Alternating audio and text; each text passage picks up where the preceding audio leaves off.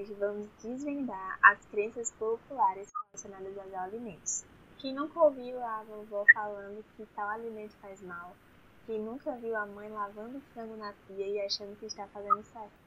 Quem nunca ouviu um colega falando que aquele pão era melhor por ser natural ou por ser integral, que fazia bem à saúde, né?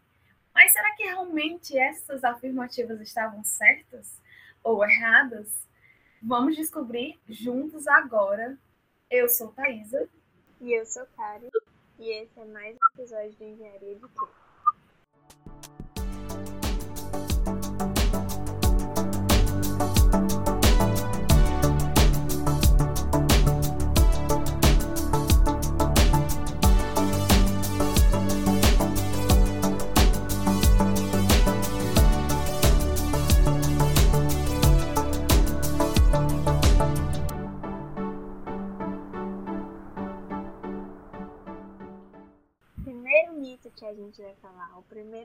Gente vai desvendar é comida vegetariana emagrece? Então, a comida vegetariana não emagrece, pois a perda do peso ela só acontece se houver uma redução das calorias consumidas. Apesar de conter mais fibras, mais legumes, mais vegetais, a alimentação vegetariana também pode conter excesso de gordura, fritura, calóricos, o que se não for bem regulado favorece o ganho de peso.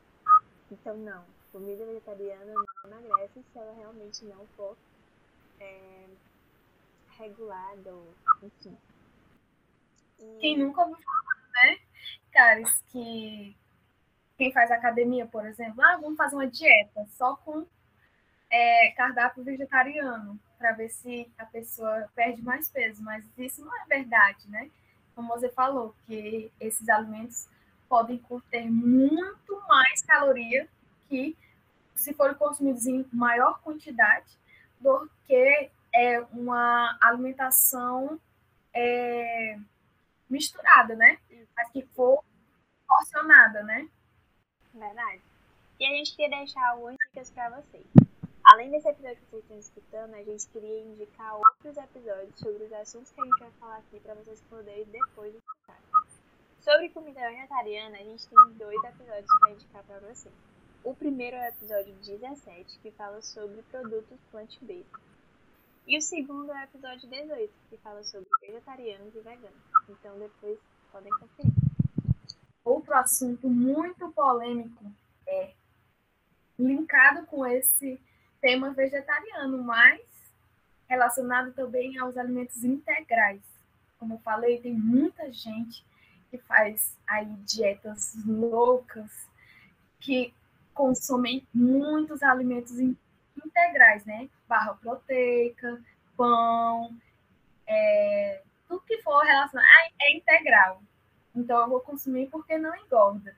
Será que isso realmente é verdade? Então, alimentos integrais como cereais integrais, pão, arroz e macarrão integral quando consumidos em excesso, também engordam. E isso é que muitas pessoas não sabem, né?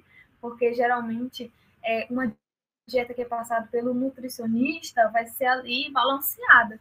E quando você resolve por si só comer só esses alimentos que são riquíssimos em carboidratos, né? Também, além de serem ricos em fibras, eles contêm muita caloria e favorece assim o aumento de peso repentino, né? Porque você é, deixa de consumir a sua dieta normal para consumir só esses alimentos, então vai estar tá ali desequilibrando o seu organismo e aquilo ali vai fazer você ganhar mais peso. Então, eu queria sugerir para vocês, queridos ouvintes, que ouvissem o episódio 51, que ele fala muito sobre o trigo. Então, lá vocês podem aprender um pouco mais sobre esse alimento que é tão cheio de mitos e vocês lá vão saber várias coisas relacionadas a ele.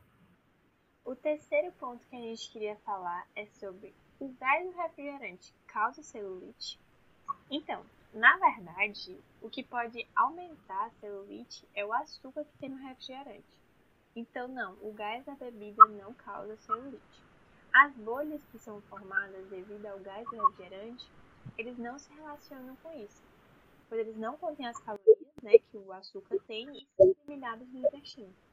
Então, gente, não, o que causa celulite não, não é o gás, e sim o açúcar do refrigerante. E eu já indico para vocês o episódio 33, que fala sobre os alimentos ultraprocessados. E lá vocês vão poder entender um pouquinho mais sobre o refrigerante. Ai, amo refrigerante. Se a gente fosse se basear nesses mitos, né? A gente ficar. Eu vou ficar louca. É tipo né? Caris, eu queria fazer uma pergunta para você. A sua mãe lava carnes na pia? Não, ainda bem que não. Eu já conheço muita gente que faz isso. E tem muitas donas de casa que ainda fazem isso. Verdade. Mas por quê? Porque elas não conhecem o que está por trás disso, né? E geralmente, quando a gente trabalha no controle de qualidade, vai fazer um estágio, por exemplo, até mesmo a disciplina de microbiologia é muito importante, né? Porque vai ajudar a gente a, a descobrir que pequenas, pequenas ações, pronto, pequenas ações dentro de casa vão fazer grande diferença na nossa vida, né? No nosso cotidiano. Por exemplo, o ato de lavar carnes, né? Na pia, quer seja de frango, de carne, suína, bovina, enfim, ovos também. A gente, na verdade, a gente não pode lavar esses alimentos. Porque todos esses alimentos espalham germes por toda a cozinha, sabe? Quando a gente lava ali na pia, o que, que acontece? Espirram-se muitas bactérias que é específico do frango, por exemplo, que é um alimento é, altamente consumido pelos brasileiros, né? E pelo mundo todo. Ele contém uma bactéria principal, chamada salmonella. E ela só é eliminada no cozimento. Então, veja, quando a gente coloca, faz aquela lavagem achando que está fazendo um bem, né? Removendo as sujidades do frango, a gente está espalhando. Porque ali na, ao redor, a gente lava o nosso prato, a gente também faz a salada próximo à pia.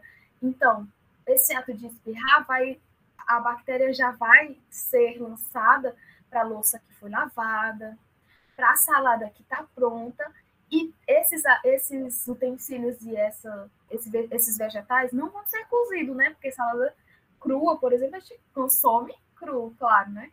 Então ali. A... Toda a pia, a bancada, todo o local onde você manuseia o alimento, todo fica contaminado com esse. com a salmonella, com essa bactéria. Sim. Dificilmente a dona de casa ali na, na, na pressa do dia a dia vai ferver uma água para jogar em cima da pia que acabou de lavar o frango. Geralmente isso não acontece. Então, sobre lavar carnes antes do preparo, isso não é o correto. Viu, gente? E eu aconselho vocês a escutarem o episódio 24 sobre curiosidades da microbiologia de alimentos. Tá um episódio assim, simplesmente incrível, cheio de respostas, sabe? Bem assertivas a respeito desse assunto e muito mais. Então vamos lá dar uma conferida. O quinto mito que a gente vai trazer aqui é o miojo, o miojo pode causar câncer? Esse eu acho que é um dos mais famosos que a gente tem, viu? Que miojo causa câncer. E aí? Mito ou verdade? O que você acha, Thaís? Se eu fosse me basear pela minha alimentação, não só a minha, né? Mas tem muitos, muitos apressadinhos aí no dia a dia. Fazem a, o almoço é um miojo, que é um prato rápido. Já pensou? Se esses milhares, se esses milhares de apressadinhos aí tivessem câncer? Ai, meu Deus. Então, então gente, me diga você. Vou responder essa pergunta que todo mundo tem dúvida. Gente, isso é mito o miojo não pode câncer.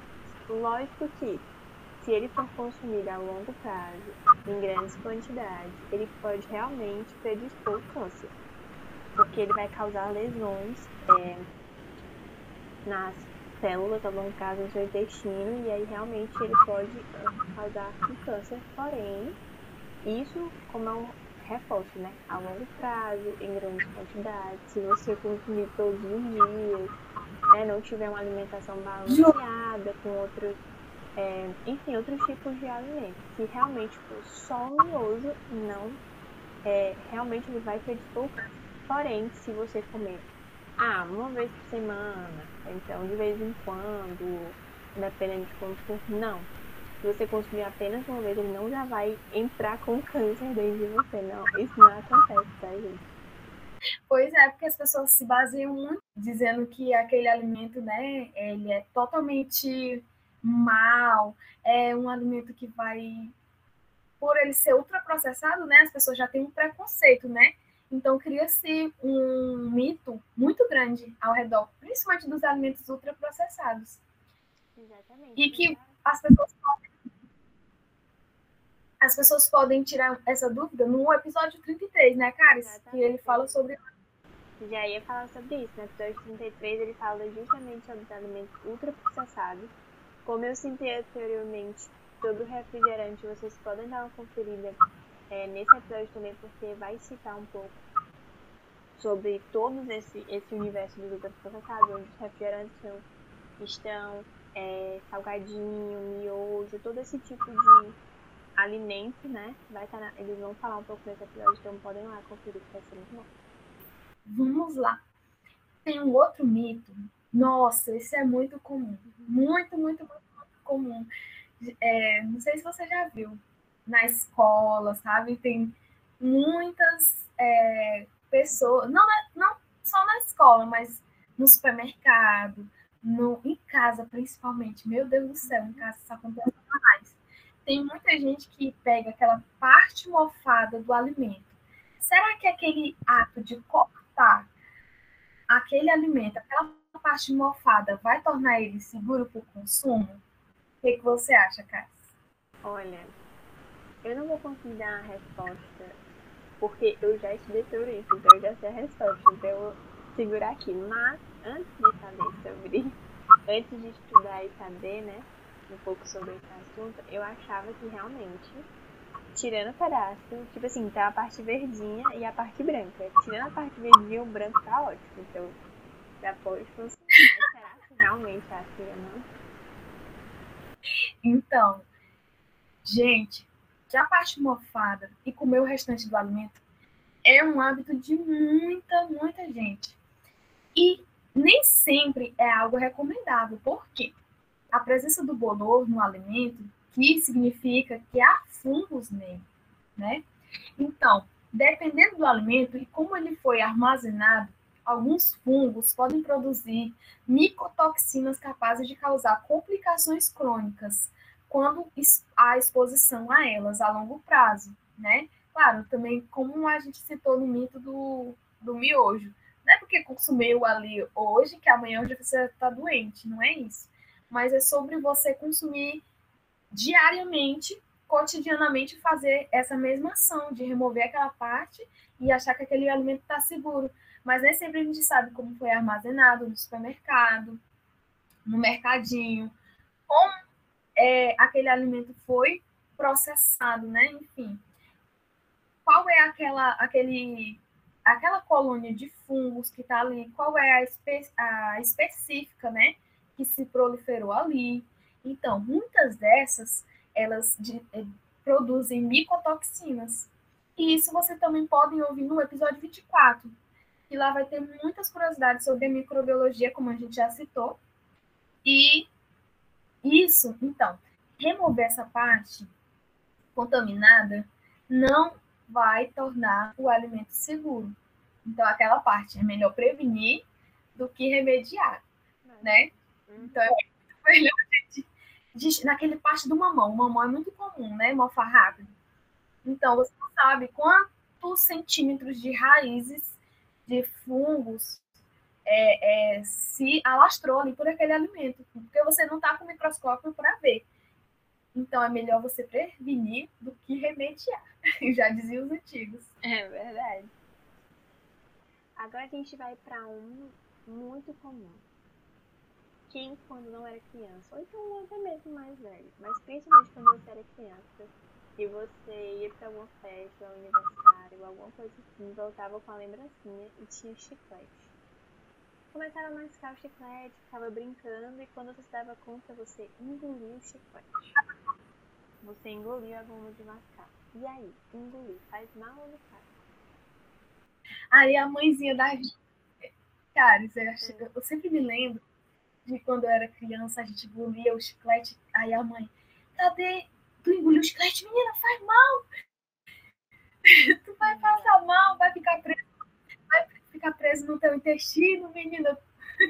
Vai precisar de cirurgia para tirar. Quem nunca ouviu, né? Porque geralmente é caso meio que tornam esse, esse, essa afirmativa como se fosse uma, uma ação de não, não engula. É igual colocar o dedo na tomada quando a gente é criança.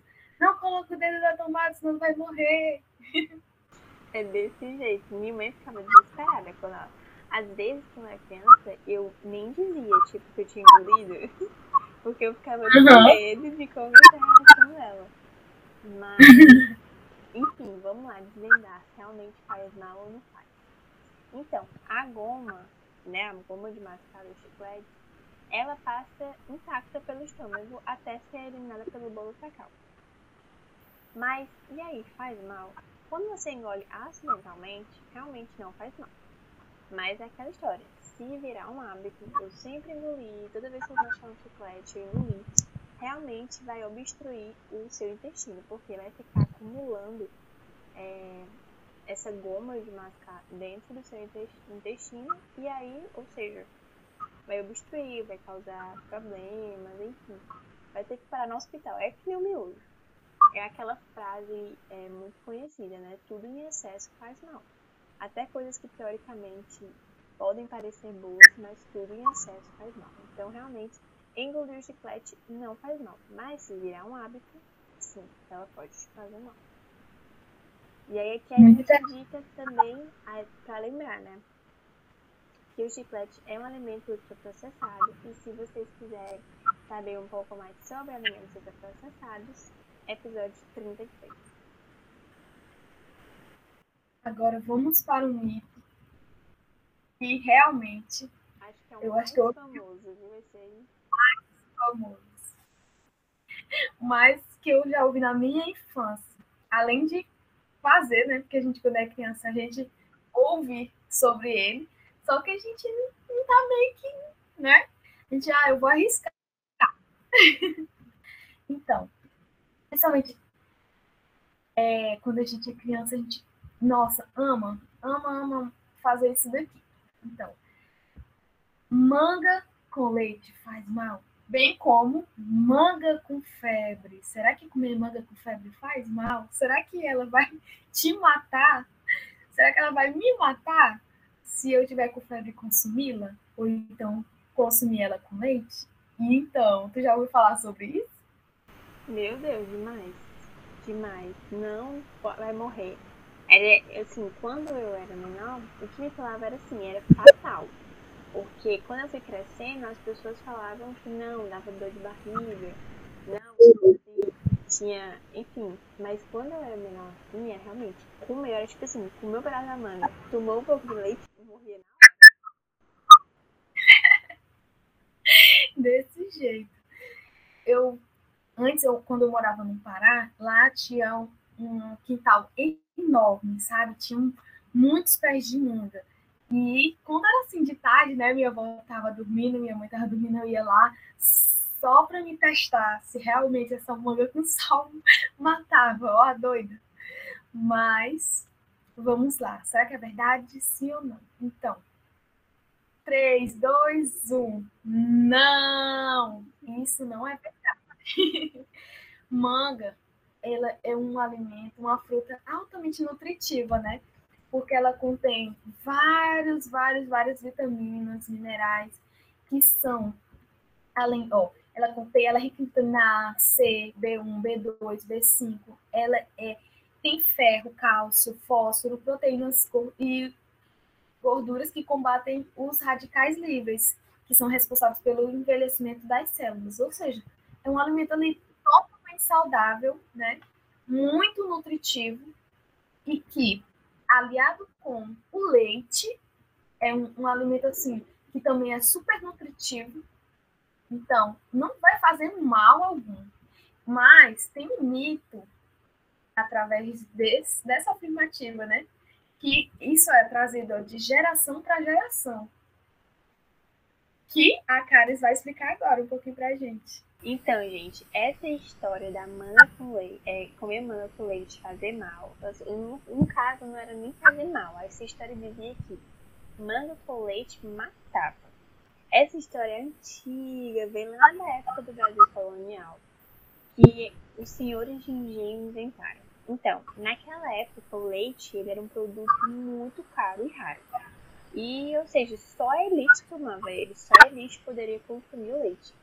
E a manga era uma fruta muito abundante no nosso país. Então, assim, todo mundo tinha. Então, os escravos, é, toda a população é, mais inferior tinha acesso à manga. Então, para evitar que essa, essa parte da população é, tomasse o leite ou ele virasse popular, os senhores de engenho inventaram dizendo que se você consumisse a manga, tomasse leite, você iria morrer. E aí dá pra acreditar que eles inventaram? Assim como trouxeram essa história até hoje, de geração para geração, tão antiga, né? Baseada assim numa falácia que né, os senhores de engenhos trouxeram, assim se perdurou até hoje. Engraçado, igual como manga com febre faz mal, que dizem, né?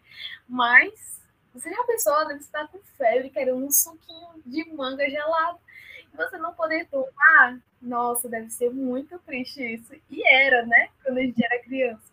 Mas isso é totalmente mentira, porque é, esse, esse embasamento, esse, essa afirmação não tem embasamento científico nenhum. Pelo contrário, né? Como eu falei, a manga aliada com outros é, líquidos, como o leite, leite de soja, né? É um super aliado para a alimentação, então não faz mal nenhum. Então, pode ser manga com febre, manga com sal, manga com leite. Gente, se deliciem. Com moderação, claro.